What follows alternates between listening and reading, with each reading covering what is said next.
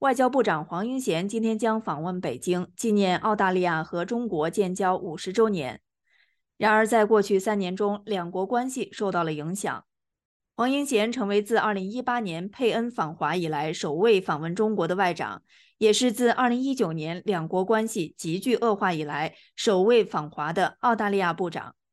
在时任贸易部长伯明翰访问中国之后，中国对澳大利亚实施了一系列严厉的贸易制裁。作为联邦反对党外交事务发言人，伯明翰对黄英贤访问中国表示欢迎。这是庆祝建交五十周年的恰当举动，以寻求推进在互利领域的合作。对试图推动解决现在澳中关系中存在的一些难题来说也很重要。在与总理阿尔巴尼斯共同发表的声明中，黄英贤说：“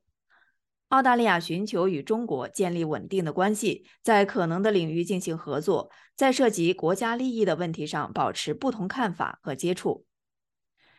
中国是澳大利亚最大的贸易伙伴。黄英贤此行将致力于解除中国自2020年以来对澳洲实行的贸易制裁，其中包括对大麦、葡萄酒、牛肉、海鲜和煤炭征收的关税。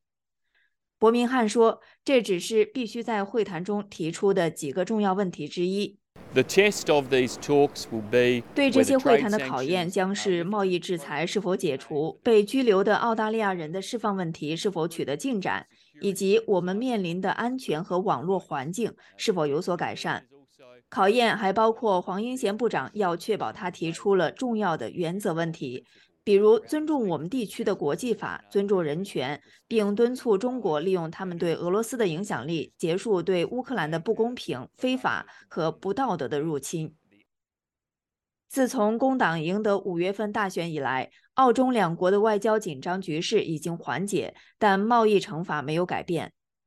在十一月举行的二十国集团峰会上，阿尔巴尼斯总理与中国国家主席习近平进行了面对面的会谈。这是两国外交努力上的进展，这也是两国领导人自2016年以来的首次会晤。黄英贤在九月的联合国大会上与中国外交部长王毅会面，同样是为试图修复关系做出的努力。洛伊研究所澳中关系问题专家舒表示，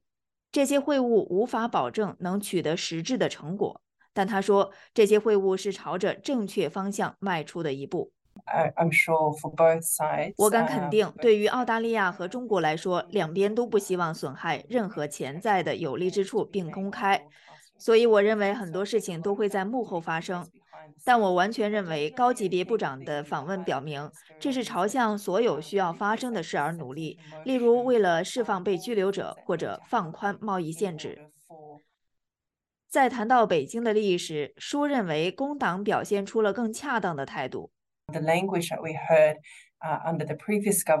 我们在前任政府期间听到的语言肯定不会引起北京或北京当权者的共鸣，因此工党政府表明他已经改变了对澳中关系相关问题的态度。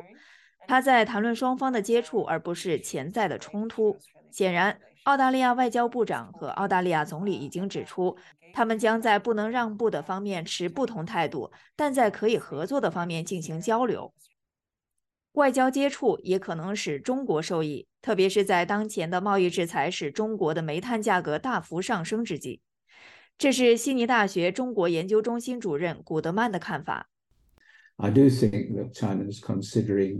我确实认为中国正在考虑解除或采取行动，使事情变得更容易，因为他们希望至少将经济关系置于双向的标准基础之上。在某种程度上，中国对澳洲实施的制裁也对中国造成了影响。